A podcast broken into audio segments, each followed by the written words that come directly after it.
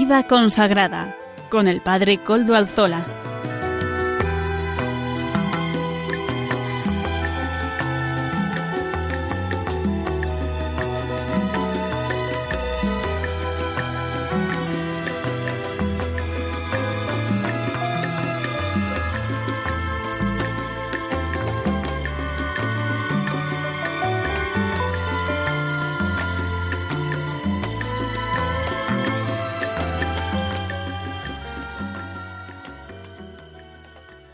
Buenas tardes amigos oyentes.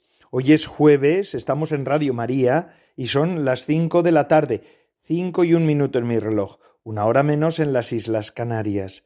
Es por tanto la hora de vida consagrada, aquí, en la Radio de la Virgen en la que estamos. Les saluda con sumo gusto Padre Coldo Alzola, Trinitario, eh, que como siempre pues me uno a ustedes Hoy, como es habitual en mí, desde Algorta, Vizcaya, desde la parroquia del Santísimo Redentor, en donde custodiamos gozosos los restos del Beato Domingo Iturrate. Vamos a encomendarnos a él, a su intercesión, para que también él siga siendo nuestro patrono y protector. Hoy además estamos celebrando la fiesta de San Lorenzo, fiesta litúrgica en toda España, pero además, pues fiesta de singular devoción en algunas zonas. Muy popular en muchos lugares, hay ermitas, iglesias dedicadas a San Lorenzo. Estoy pensando desde San Lorenzo del Escorial, quizá la más emblemática aquí en España, hasta tantísimos lugares en Huesca, como no, vamos a saludar a la gente que nos está escuchando, a los oyentes que nos están que se han unido a nosotros desde Huesca y desde otros lugares, ¿verdad? Tierra natal de, este mártir romano, de este diácono, Lorenzo. De él se sabe que era diácono de la iglesia de Roma y que murió mártir en la persecución de Valeriano, precisamente cuatro días después de Sisto II, Papa, y sus compañeros, los cuatro diáconos romanos.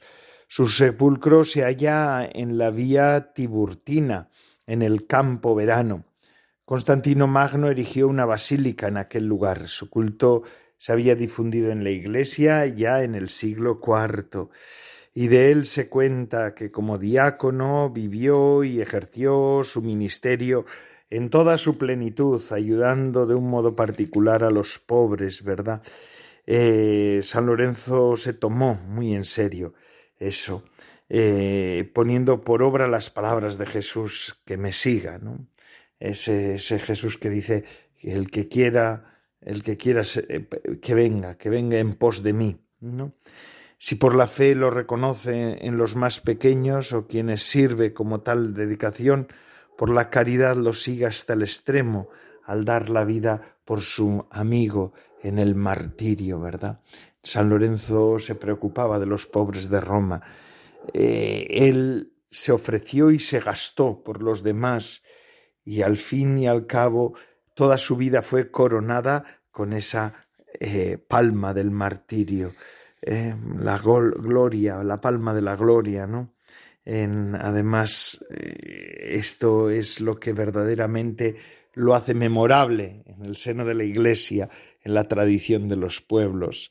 Arde Lorenzo y goza en las parrillas, dice el himno que cantábamos hoy por la mañana. El tirano en Lorenzo arde y padece viendo que su valor constante crece cuanto crecen las llamas amarillas. Las brasas multiplica en maravillas y el sol entre carbones amanece, y en alimento a su verdugo ofrece guisadas del martirio sus costillas. A Cristo imita en darse en alimento, a su enemigo esfuerzo soberano y ardiente imitación del sacramento. Mírale, el cielo eternizar lo humano, y viendo victorioso el vencimiento, menos abrasa que arde el vil tirano. Qué palabras tan bonitas, ¿verdad? Es un himno, además, recordando ese martirio que según la tradición tuvo Lorenzo, que lo asaron vivo eh, sobre una parrilla, ¿verdad? Verdaderamente eh, cruel, pero bueno, a veces nosotros tenemos la idea de que tales atrocidades no fueron históricas, pero es que la crueldad del ser humano sigue adelante y hoy, aún hoy estamos viviendo situaciones de extrema crueldad en tantas ocasiones, o no me digan que no, o no me digan que no. La crueldad eh, a la que llega el ser humano instigado por, por, por el mal y por la envidia, por el odio, por el resentimiento, por Satanás, en definitiva, pues es verdaderamente eh, infinita. El ser humano tiene capacidad infinita de crueldad muchas veces y así lo ha manifestado en la historia de la humanidad. Desde los niños hasta los más ancianos han sido fruto también, pasando por todas las edades, han sido eh, víctimas de la crueldad humana. Vamos a pedir al Señor que verdaderamente el ardor de San Lorenzo también nos ayuda a nosotros a vivir con más intensidad nuestra vida cristiana, nuestra fe, nuestro valor, ¿verdad? Hoy es, además, estos días tenemos en nuestra retina las imágenes maravillosas que hemos podido contemplar del encuentro del Santo Padre en la JMJ de Lisboa, ¿verdad? Un millón y medio de jóvenes se dieron cita, rompiendo todas las expectativas que hasta en ese momento se tenían allí en Lisboa, en la capital mm, de Portugal, de nuestro país vecino. Verdaderamente un canto a la esperanza de la Iglesia y yo diría más, a la esperanza del mundo. Porque si es verdad que se ha batido un récord, no de asistencia en las JMJ, en las, J, en las JMJ, ¿verdad? porque ha habido JMJ en otros encuentros mm, anteriores en lugares diversos donde el número se ha multiplicado varias veces, pero mm, Portugal es un país pequeño, estábamos después de la pandemia, nadie esperaba una afluencia tan fuerte en un país pequeño como Portugal y, y en cambio pues se ha superado todas las expectativas. Pero diría yo también que se han superado otras expectativas que también conviene tener en cuenta como son las expectativas de, de que ha habido cero crímenes, cero navajazos. Estaba leyendo yo unas estadísticas que los altercados sociales de en un encuentro de jóvenes como el que ha habido llaman mucho la atención, pero han sido mm, casi imperceptibles. Hasta ha habido un milagro, ¿verdad? Que otro día hay quien, habrá quien lo comente, por tanto yo no me voy a centrar en esto verdaderamente hemos de estar felices los católicos viendo al Santo Padre, sucesor de Pedro, junto con ese colegio apostólico que estaba muy nutridamente representado en Lisboa, muchos obispos fueron allí para acompañar a sus peregrinos, y tantísimos y tantísimos jóvenes. Los secos son imparables. El mundo tiene que plantearse. El mundo que ha visto estas imágenes tiene que plantearse algo. Tiene que plantearse el porqué de todo esto. Yo creo que ya la JMJ en sí es elocuente y esto es lo que tenemos, en tenemos que tener en cuenta. Además de todo, pues ahí hemos escuchado al Santo Padre. Muchos eh, una agenda apretadísima, la de el Papa Francisco, la verdad es que llama la atención, que tenga la vitalidad que tiene, verdaderamente extraordinaria, extraordinaria. Yo creo que ah, eh, queda fuera de, duda de que tenemos un Papa que se ha entregado hasta el final y que se está entregando hasta el final también, bendito sea. Y entre otras, quisiera yo eh, resaltar entre otras las palabras que dirigió el primer día, el final del primer día, a los religiosos y religiosas, a las autoridades eclesiásticas de, Portugal, ¿verdad? En el marco incomparable de la, de la, del monasterio de los Jerónimos de Belén, ahí en la capital eh, de Portugal, en Lisboa, junto al mar, un marco incomparable, extraordinario, un símbolo también para el país vecino nuestro. Eh, él dirigió unas palabras hondas, profundas, que ahora quisiera reproducir. Es un discurso largo, de casi media hora, pero quisiera hacerle, hacernos eco hoy en este programa de ese discurso. Por tanto, pues vamos a escuchar al Santo Padre, el Papa Francisco. Por cierto, ya en Roma ya ha tomado su agenda habitual en agosto, sigue trabajando, no, no descansa. El Papa sabe que tiene mucha tarea y el Papa sabe responder a las circunstancias que le tocan vivir en este momento de la Iglesia.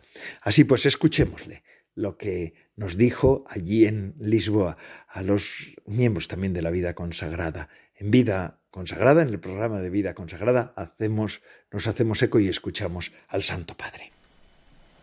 Queridos hermanos obispos, queridos sacerdotes, diáconos, consagradas, consagrados, seminaristas, queridos agentes pastorales, hermanas y hermanos, buena tarde. Me siento feliz de estar entre ustedes para vivir junto a tantos jóvenes la Jornada Mundial de la Juventud pero también para compartir vuestro camino eclesial, vuestros cansancios y esperanzas.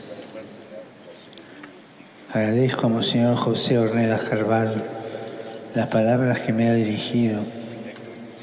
Deseo rezar con ustedes para que, como ha dicho, podamos ser, junto con los jóvenes, audaces en abrazar el sueño de Dios y encontrar caminos para una participación alegre, generosa, transformadora para la Iglesia y la humanidad.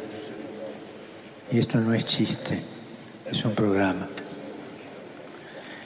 Me rodea la belleza de este país, tierra de paso entre el pasado y el futuro, lugar de antiguas tradiciones y grandes cambios, adornado por valles exuberantes, playas doradas, que se asoma a la hermosura sin límite del océano que bordea Portugal.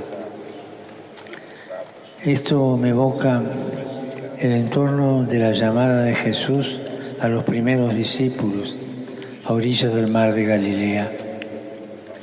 Quisiera detenerme en esta llamada que pone de manifiesto lo que acabamos de escuchar en la lectura breve de Vísperas. El Señor nos ha salvado nos ha llamado no por nuestras obras, sino por su gracia. Esto sucedió en la vida de los primeros discípulos, cuando Jesús pasando vio dos barcas junto a la orilla del lago. Los pescadores habían bajado y estaban lavados las redes. Entonces Jesús subió a la barca de Simón y después de haber hablado a la multitud, cambió la vida de aquellos pescadores invitándonos a remar mar adentro y a echar las redes. Vemos inmediatamente un contraste. Por una parte, los pescadores bajan de la barca para lavar las redes, es decir, para limpiarlas, conservarlas bien y volver a casa. Y por otra parte, Jesús sube a la barca e invita a echar de nuevo las redes para la pesca. Resaltan las diferencias. Los discípulos bajan, Jesús sube. Ellos quieren guardar las redes, Él quiere que se echen nuevamente al mar para la pesca. En primer lugar están los pescadores que bajan de la barca para lavar las redes. Esta es la escena que se presenta ante los ojos de Jesús. Él se detiene precisamente allí. Hacía poco que había comenzado su predicación en la sinagoga de Nazaret pero sus compatriotas lo habían empujado fuera de la ciudad e incluso habían intentado matarlo. Entonces él salió del lugar sagrado y comenzó a predicar la palabra entre la gente, en las calles donde las mujeres y los hombres de su tiempo se afanaban cada día.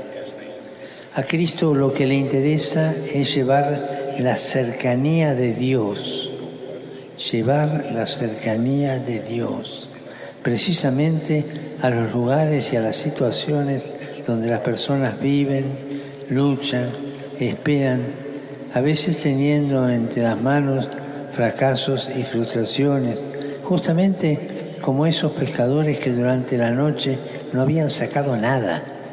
Jesús mira con ternura a Simón y también a sus compañeros que cansados, amargados, lavan sus redes, realizando un gesto repetitivo, automático, pero también lleno de fatiga y de resignación, no quedaba más que volver a casa con las manos vacías.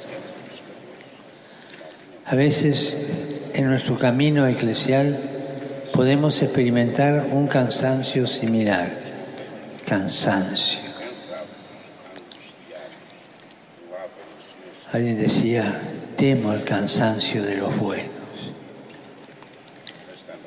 Un cansancio cuando nos parece que entre las manos solo tenemos redes vacías.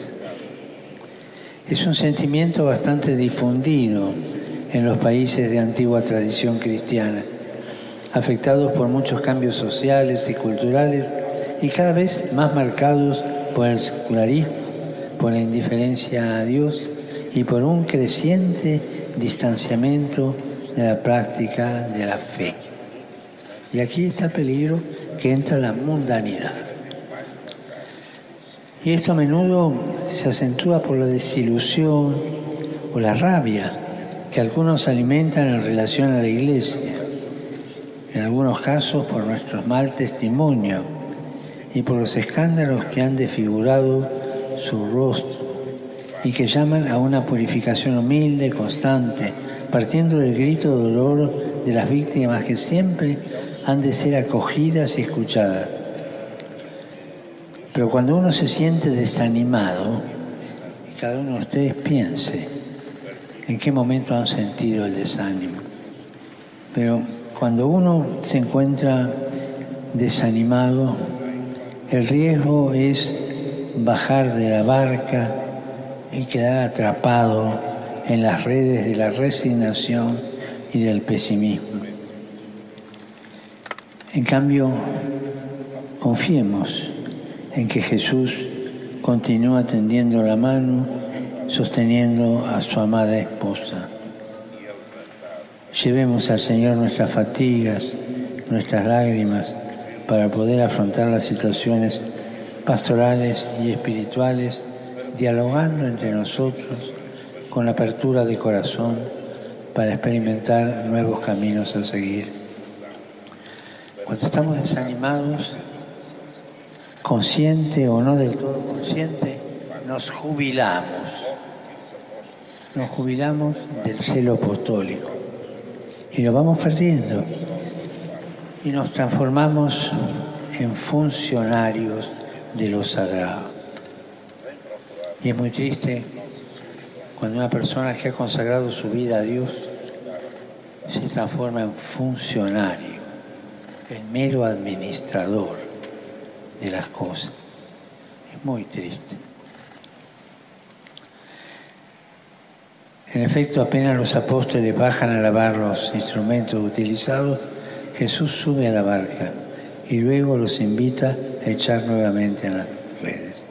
El momento del desánimo, el momento de la jubilación, dejemos que Jesús suba a la barca de nuevo, con la ilusión del primer tiempo esa ilusión que debe ser revivida, reconquistada, reeditada.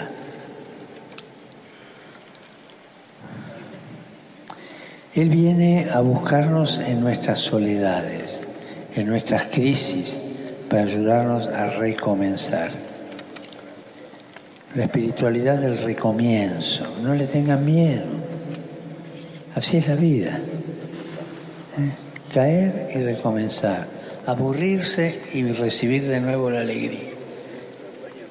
Recibir esa mano de Jesús. También hoy pasa por las orillas de la existencia para reavivar la esperanza y decirnos también a nosotros, como a Simón y a los otros, navega mar adentro, echen las redes. Y cuando se pierde la ilusión, nos salen mil justificativos para no echar las redes. Pero sobre todo esa resignación amarga, que es como un gusano que corroe el alma. Hermanos, hermanas, lo que vivimos es ciertamente un tiempo difícil, lo sabemos, Pero el Señor pregunta a esta iglesia, ¿quieren bajar de la barca y hundirse en esa desilusión que como un gusano anida en los corazones?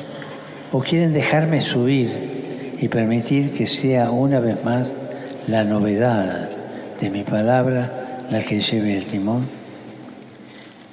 A ti, sacerdote, consagrado, consagrada, obispo, ¿te conformas solo con el pasado que tienes detrás o te atreves a echar nuevamente con entusiasmo las redes para la pesca? Esto es lo que nos pide el Señor, que reavivemos la inquietud por el Evangelio.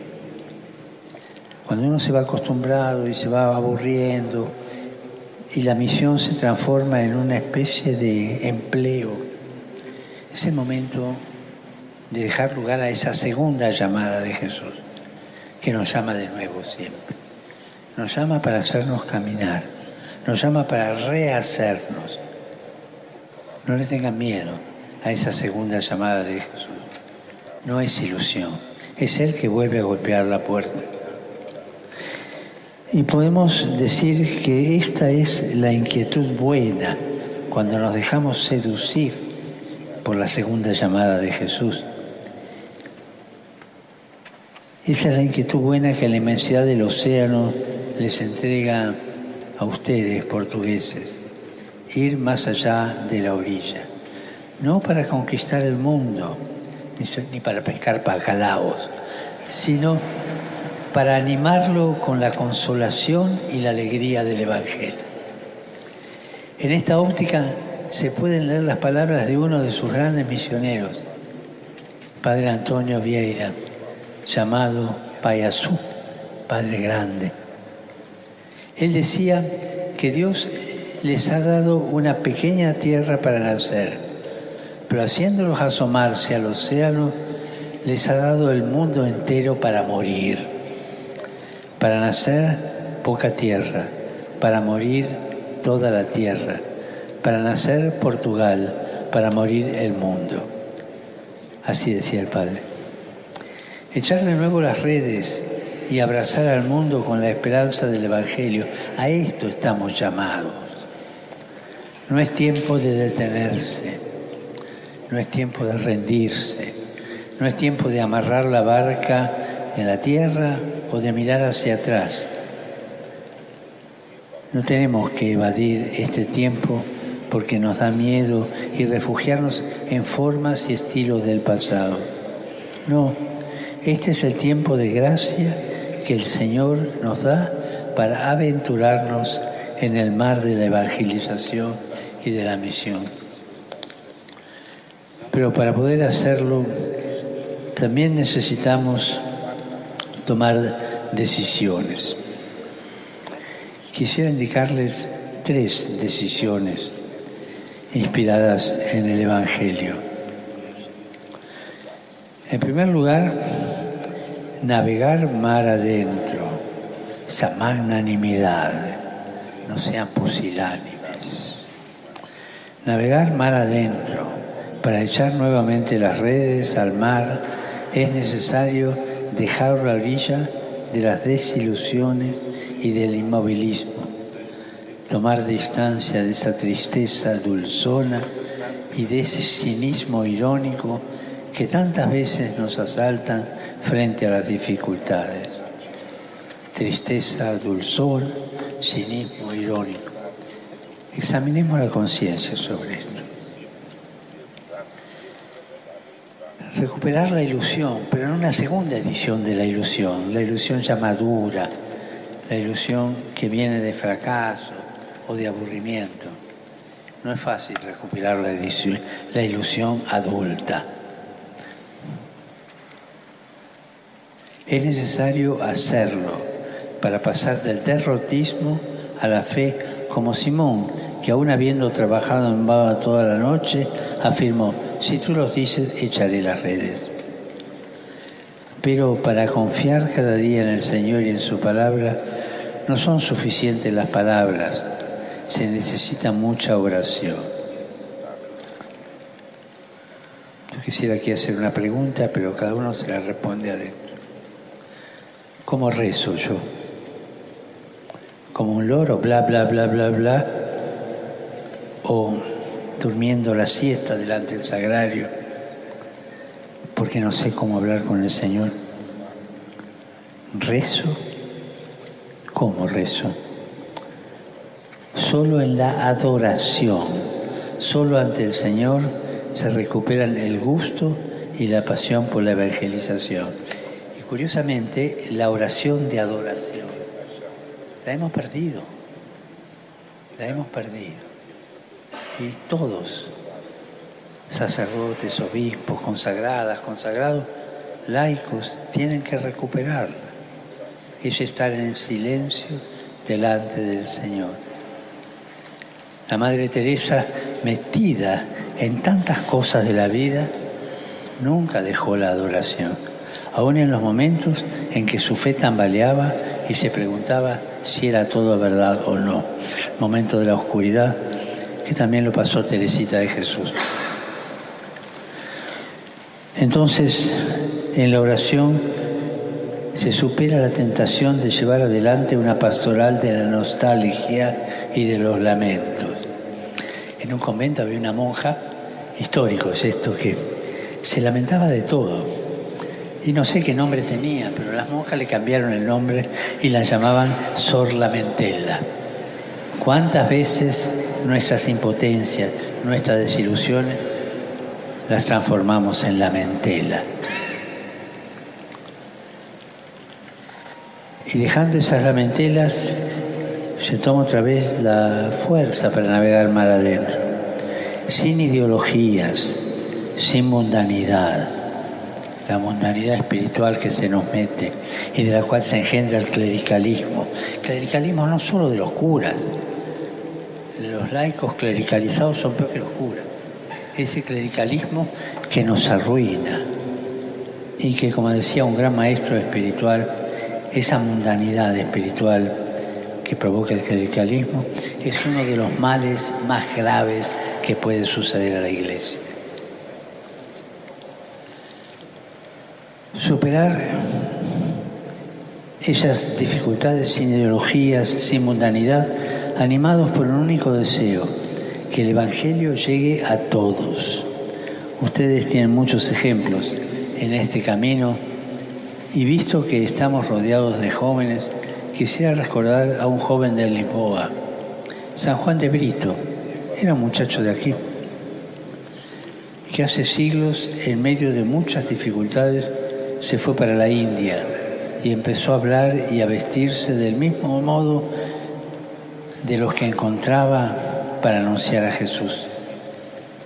También nosotros estamos llamados a sumergir nuestras redes en el tiempo en que vivimos a dialogar con todos, a hacer comprensible el Evangelio, aun cuando para hacerlo podamos correr el riesgo de alguna tormenta. Como los jóvenes que ven aquí de todo el mundo para desafiar las olas gigantes, también eh, nosotros vayamos mar adentro sin miedo. No tengamos miedo de afrontar el mar abierto porque en medio de la tormenta y de los vientos contrarios Jesús viene y viene a nuestro encuentro y nos dice, tranquilízate, soy yo, no tengas miedo. ¿Cuántas veces hemos tenido esa experiencia?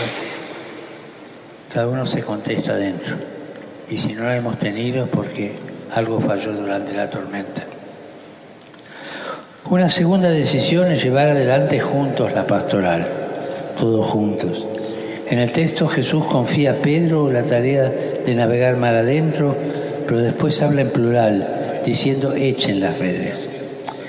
Pedro guía la barca, pero en la barca están todos, y todos están llamados a echar las redes, todos.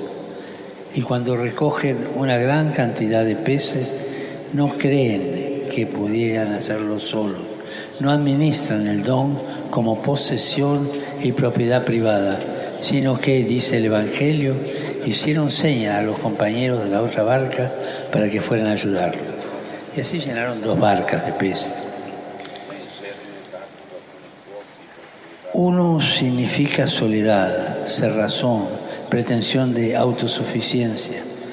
Dos significa relación. La iglesia es sinodal, es comunión, es ayuda recíproca, es camino común.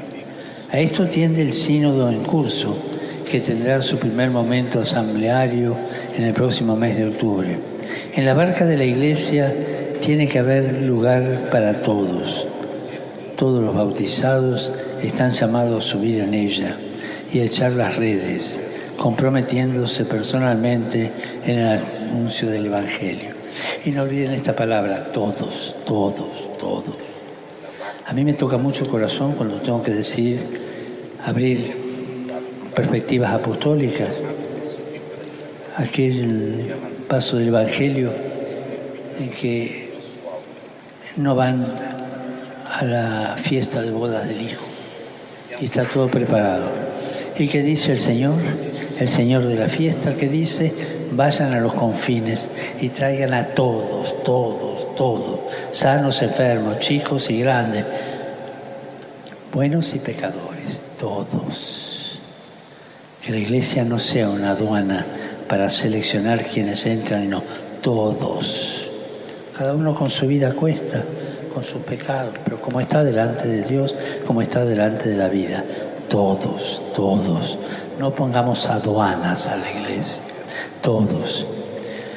Y es un gran desafío, especialmente en los contextos en que los sacerdotes y los consagrados están cansados porque mientras las exigencias pastorales aumentan, ellos son cada vez menos. Sin embargo, en esta situación podemos ver una ocasión para involucrar con impulso fraterno y sana creatividad pastoral a los laicos. Las redes de los primeros discípulos entonces se convierten en una imagen de la iglesia que es una red de relaciones humanas, espirituales, pastorales. Si no hay diálogo, si no hay corresponsabilidad, si no hay participación, la iglesia envejece. Entonces tenemos esos agentes de pastoral que parecen más bien patrones de estancia y no coordinadores de grupos de iglesia. Y la iglesia envejece. Quisiera decirlo así, jamás un obispo sin su presbiterio y el pueblo de Dios, jamás un sacerdote sin sus compañeros y todos unidos como iglesia, sacerdotes, religiosas, religiosos y fieles laicos. Nunca sin los otros, nunca sin el mundo. Sin mundanidad, eso sí, pero no sin el mundo. Sin el espíritu del mundo, pero no sin el mundo. En la iglesia nos ayudamos, nos sostenemos mutuamente y estamos llamados a difundir también fuera un clima constructivo de fraternidad. Por otra parte, San Pedro escribe que somos las piedras vivas empleadas para la construcción del edificio espiritual. Quisiera agregar, ustedes, fieles portugueses, son también una calzada. Son las piedras valiosas de ese suelo acogedor y resplandeciente sobre el cual el Evangelio necesita caminar.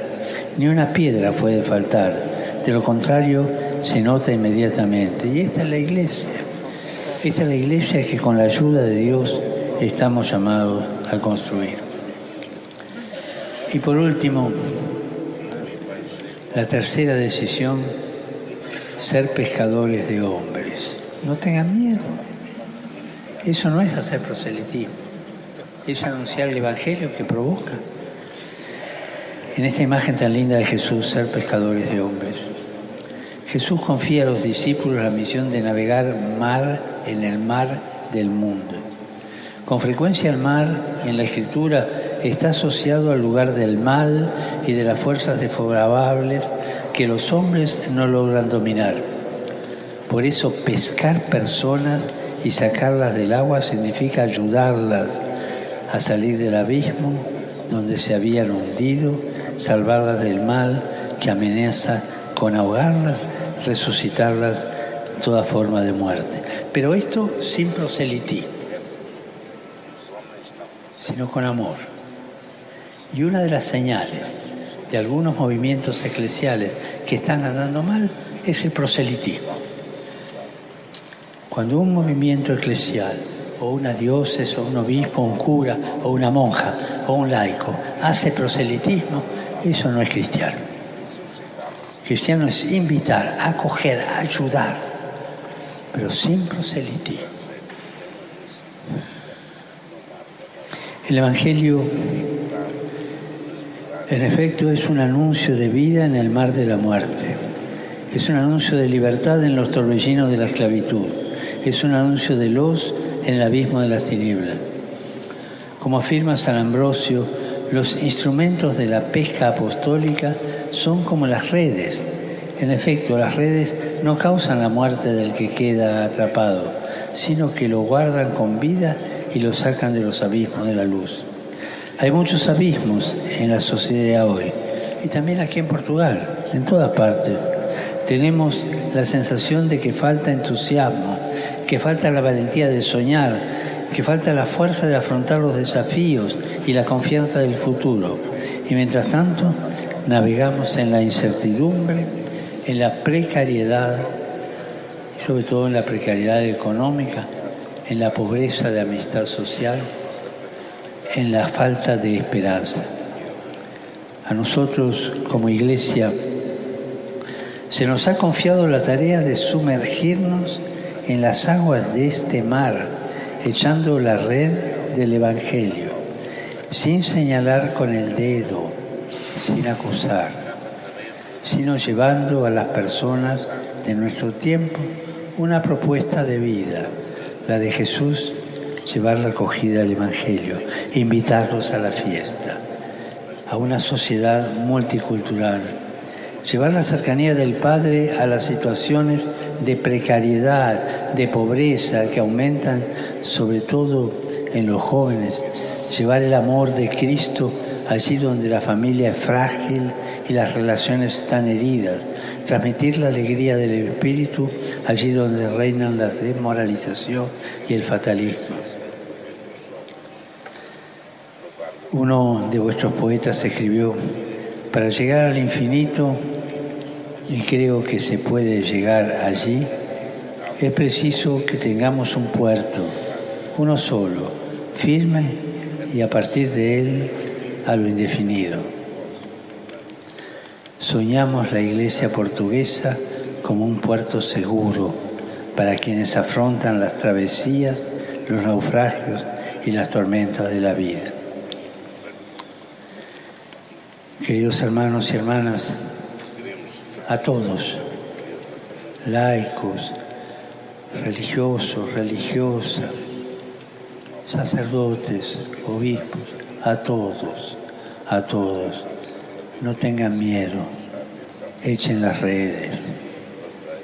No vivan acusando esto es pecado, hasta aquí no es pecado. Vengan todos, después hablamos. Pero que sientan primero la invitación de Jesús. Y después viene el arrepentimiento.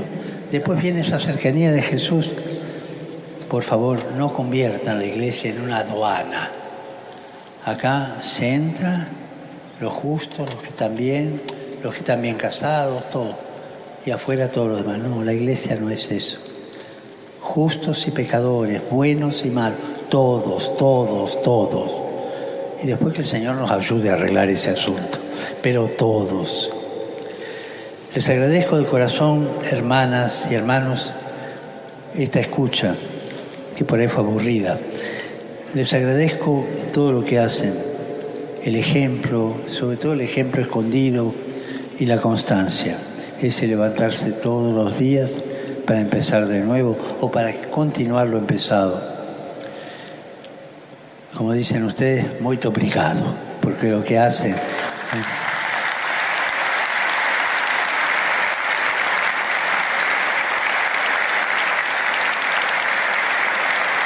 Y, les encomiendo a la Virgen de Fátima, a la custodia del Ángel de Portugal y la protección de sus grandes santos, especialmente aquí en Lisboa, de San Antonio, apóstol incansable, que se lo roban los de Padua. Predicador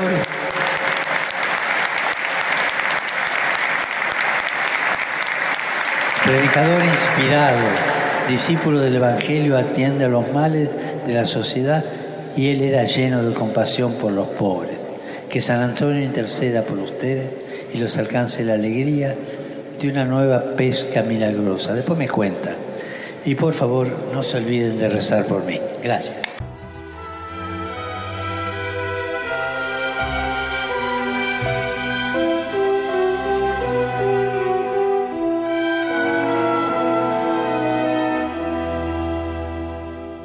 Como han visto, palabras sabias, profundas, las del Santo Padre, el Papa Francisco.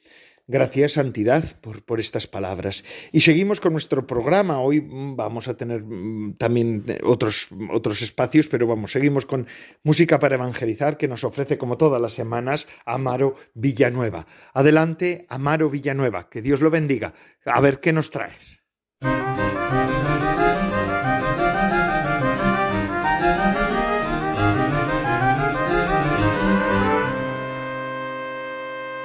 Buenas tardes, bienvenidos a la sección de música para evangelizar. Hoy escuchamos la canción titulada Magdalena, interpreta Juan Susarte y Confiados.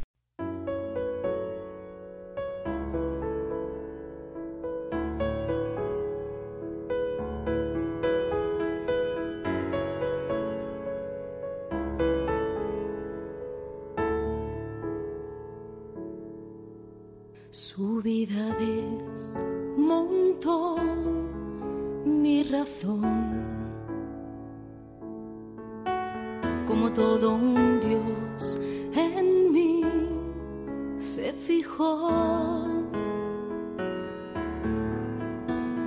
Me miró y su cara iluminó vacíos que asolaban a mi corazón devorando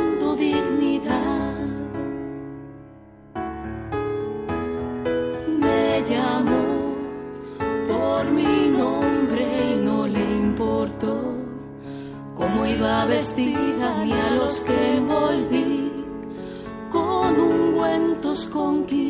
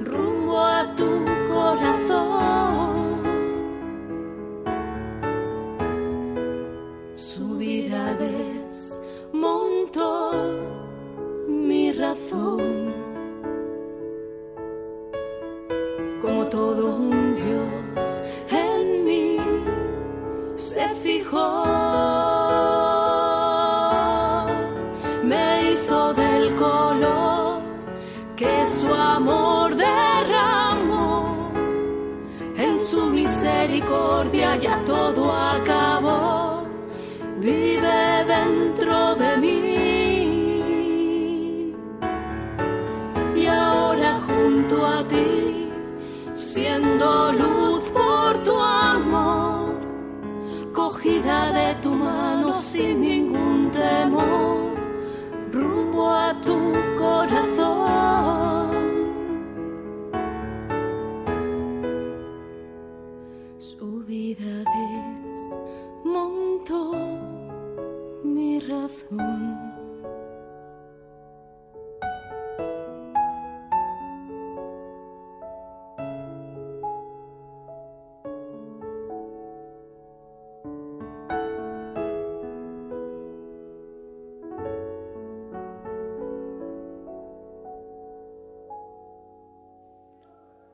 Gracias, Amaro Villanueva, por estas palabras suyas en, esta, en este día. Gracias porque has querido hacerte presente también en este programa y, como no, también el matrimonio de Salvador Morillas y Lourdes Muñoz, que nos ofrecen, como todas las semanas, el, el espacio de formación del programa.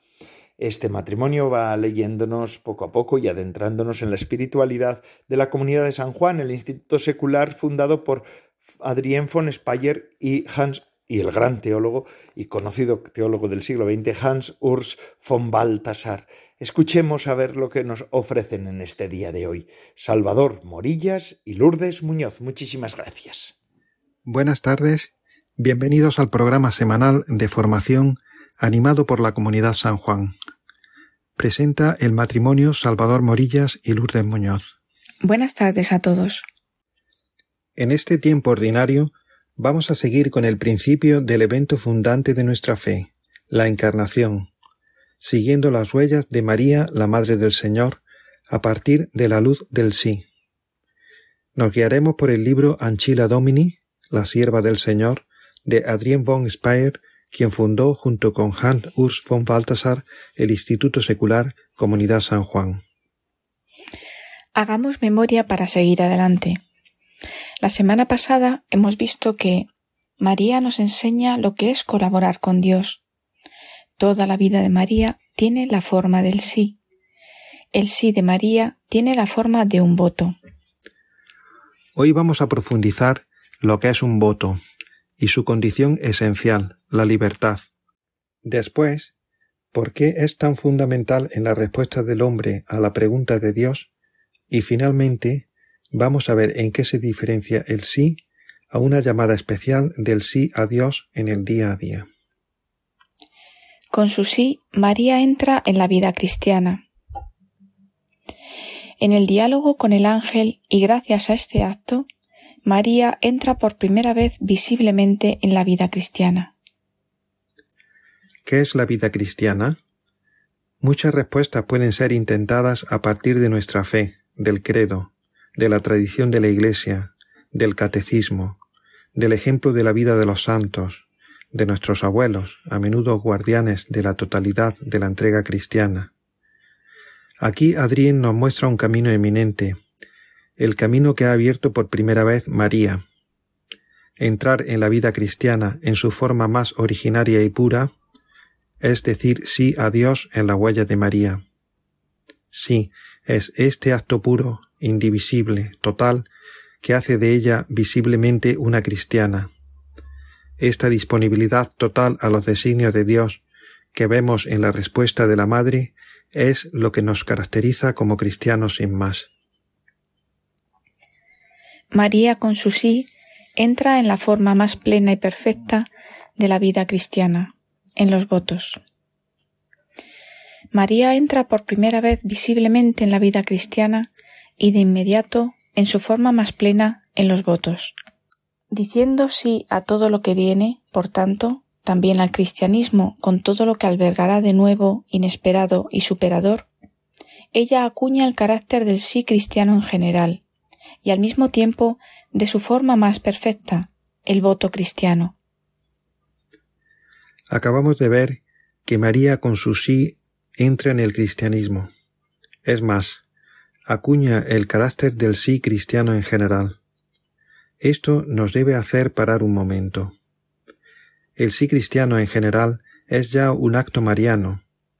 Cada cristiano en el mundo lo es gracias al primer sí de la Madre, Sí, sin el consentimiento de María no hay redención, no hay cristianismo. Y María no sólo lo pronuncia, sino que configura su carácter. Desde que ella le dio su carácter total, entregado, libre, el sí cristiano en su forma más pura llevará estos mismos matices. Pero ahora Adrien nos hace dar un paso más. Si este sí es ya un sí mariano, el sí en su forma más plena es un sí que llega hasta los votos. Entonces tenemos, de un lado, el sí cristiano general, y además el sí cristiano de los votos. ¿Qué quiere decir esto? Quiere decir que Dios llama a todos así, sin distinción de raza o de creencias o de hábitos. Dios llama absolutamente a todos, pero no a todos de la misma manera. En la casa de mi padre hay muchas moradas. Si no, os lo habría dicho. Juan 14, 2. Hay, por un lado, el sí cristiano en general, el sí de quien entra en la vida cristiana, y por ejemplo se casa. Y por otro lado, el sí de quien es llamado como María a una renuncia más pronunciada, por amor a Dios, a una entrega total ya en esta tierra. Y el sí de María tiene esta forma más perfecta, la del voto cristiano. María, por su elección única, ha podido vivir los dos estados de vida. Nosotros, sin embargo, somos llamados a elegir el estado de vida que Dios ha escogido para nosotros. Y esta elección se hace de forma eminente en los ejercicios espirituales de San Ignacio de Loyola. El sí de María es un voto de obediencia, de castidad y de pobreza. Su sí es un voto de obediencia e igualmente de castidad y de pobreza. En su renuncia única, él contiene una renuncia triple, pues en un sí único la madre se desapropia de todo lo suyo en favor de Dios y de los hombres. María pronuncia su sí, que, como hemos visto, es un voto. No es un voto genérico, de contornos difusos o borrosos. No, es un voto de obediencia, de castidad y de pobreza. Es decir, contiene las tres renuncias que la Iglesia desde los inicios ha identificado como la forma más perfecta de vivir en este mundo con los ojos dirigidos hacia Dios. Este carácter tiene el sí de María, y estas renuncias no están hechas en la nada. Adrien añade que la madre se desapropia de todo lo suyo en favor de Dios y de los hombres. Esto significa una donación generosa, tanto hacia Dios cuanto hacia los hombres. La semana pasada habíamos visto que gracias a esta entrega, gracias a este voto de la Madre, Dios mismo recibe el permiso de alimentarse y vivir del sí que le fue dado de una vez, de apropiárselo sirviéndose de él. Ahora bien, no sólo Dios recibe todo lo de María, gracias a su triple voto, sino también nosotros los hombres. Sólo nos hace falta pedir a Dios la gracia de responder tan generosamente cuanto lo ha hecho la Madre para dar el paso hacia el matrimonio, o en el caso de que tengamos una vocación especial, al sacerdocio o a la vida consagrada. Conclusión. Con esto terminamos hoy nuestra lectura y comentario del libro de Adrien von Speyer, Anchila Domini, la sierva del Señor. Este libro, de donde son extraídas las meditaciones que acabamos de escuchar, se puede descargar en la página web baltasarspire.org. Les esperamos el próximo jueves para seguir con las contemplaciones marianas de Adrien von Speyer. Les saluda el matrimonio Salvador Morillas y Lourdes Muñoz. Buenas tardes a todos.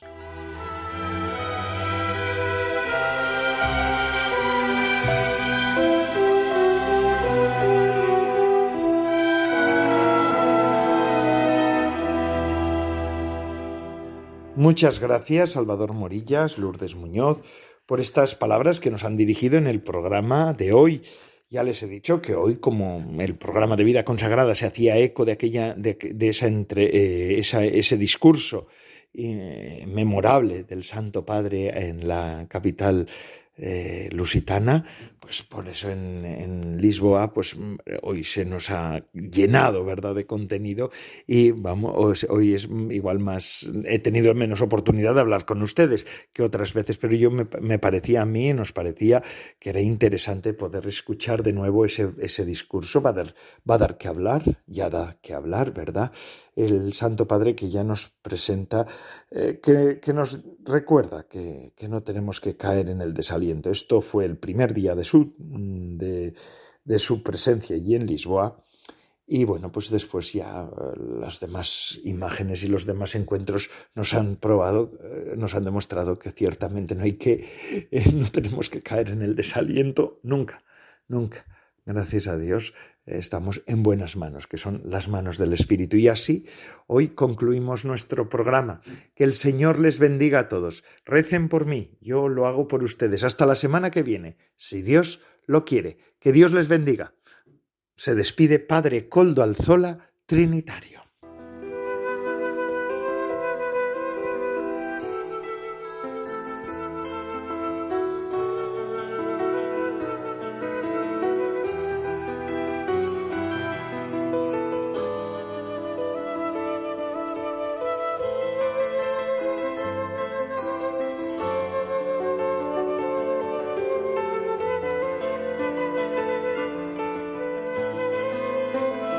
Vida consagrada con el Padre Coldo Alzola.